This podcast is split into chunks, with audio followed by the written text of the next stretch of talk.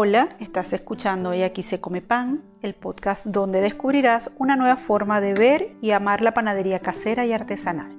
Este es el episodio 6 y hablaremos de cómo preparar masa madre. Este episodio está pensado para todas aquellas personas que buscando comer pan más sano tienen interés en saber cómo hacer masa madre. Pero ya sabes qué es la masa madre o la levadura madre. Ok, hablemos un poco de ella en primer lugar para proceder a prepararla. Cuentan por allí que una vez alguien olvidó una masa de harina y agua en algún rincón de su cocina y que al tiempo esta cambió de aspecto volviéndose un poco más ácida e hinchada. Pero como en aquel momento los alimentos no abundaban, esta masa igualmente fue horneada, originando así la primera hogaza de pan fermentado. Como recordarás, en el episodio 3 hablamos un poco acerca de la historia del pan. Allí conversábamos acerca de cómo los egipcios ya ponían en su mesa este producto y lo hicieron llegar a Grecia y de allí pues a todo el continente europeo. Ellos fueron realmente los primeros en aprender a guardar una parte de esa masa ya fermentada para sus panes y día tras día eh, alimentarla.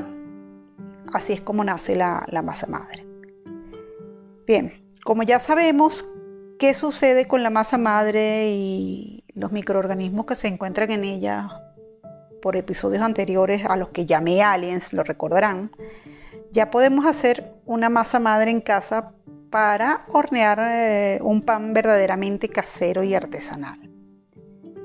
Para preparar la masa madre en casa debemos tener eh, en cuenta varios aspectos. El primero, las levaduras y las bacterias crecen mejor en medios líquidos. Segundo, debemos renovar el medio cada día para asegurar nutrientes a dichos microorganismos y poder así también rebajar el nivel de ácido y otras sustancias que pudieran inhibir el crecimiento de nuestros microorganismos en el cultivo. A esto es lo que comúnmente escuchamos llamar refrescar la masa o hacer el refresco de la masa. Es importante, el tercer punto de, gran importancia es la aireación, es el, remover esa masa. Por eso que una vez que nosotros refrescamos la masa diariamente, la movemos, la aireamos y eso eh, ayuda a la fermentación o ayuda al crecimiento de estos microorganismos. La temperatura eh, en la que debemos tener este cultivo puede variar entre 20 y 30 grados preferiblemente entre 20 y 27. 30 ya es muy alto. Esto es para favorecer el metabolismo de las levaduras sobre las bacterias. Explicando mejor, las levaduras eh, crecen mejor en un medio entre 20 y 25 grados, mientras que las bacterias entre 25 y 30. Entonces, mientras menor sea la temperatura, más se favorece el metabolismo de las levaduras sobre estas bacterias. Ya teniendo estos puntos definidos y bueno, posteriormente en otros episodios vamos a hablar un poco más de estos eh, aspectos, de cómo ocurren estos procesos, mm, manos a la obra, hagamos nuestra masa madre. Bien, el día 1 vamos a necesitar un frasco de vidrio transparente, con tapa, donde mezclaremos 20 gramos de harina de fuerza y 20 gramos de agua filtrada, natural, de buena calidad y templada, es decir, harina y agua en partes iguales. Todo se mezcla formando una especie de papilla. Tapamos este frasco. A mí me agrada hacerlo con tapa plástica, me gustan estos frascos de vidrio que vienen con tapa plástica, pues la tapa no genera oxidación, Además, no la cierro muy fuerte para que las levaduras puedan respirar. Algunas personas solo colocan una gasa fijándola bien al borde del frasco.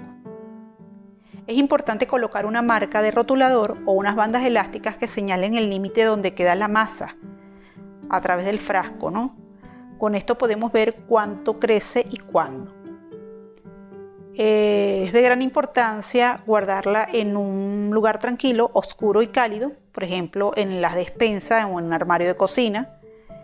Hay que cuidar la temperatura, la cual debe estar como ideal entre 24 y 27 grados centígrados, ya que con temperaturas inferiores el proceso puede ser lento y pueden crecer más levaduras que bacterias. Nosotros estamos tratando de lograr aquí con esta masa madre crear un cultivo eh, equilibrado. ¿Ok? También es importante eh, que esta masa no tenga ninguna otra fuente de contaminación. Yo generalmente la guardo a ella en un lugar solo.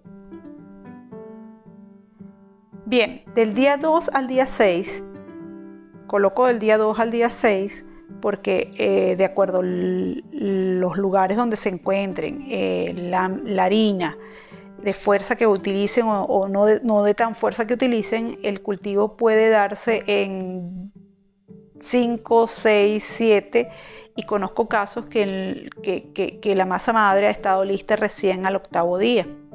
Entonces, del día 2 al 6 o del 2 al 7 o del 2 al 8, vamos a hacer el mismo procedimiento. Vamos a tomar un nuevo frasco de vidrio limpio y a esta preparación le agregamos 20 gramos de nuestra masa madre, es decir, nuestro cultivo del día anterior, con 20 gramos de harina y 20 gramos de agua.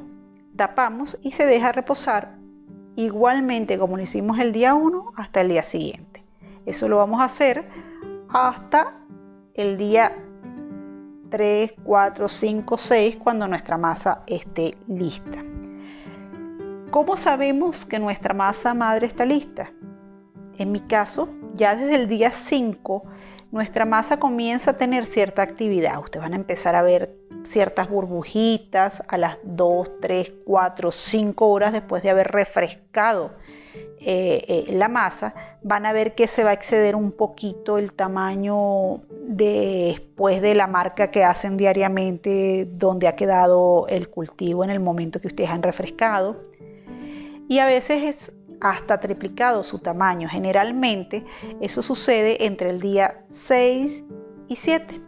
Cuando ya ustedes ven que refrescan la masa y a las 3 y 4 horas automáticamente ese refresco ha duplicado y o ha triplicado su tamaño teniendo un aspecto espumoso, en ese punto ya está lista nuestra masa madre.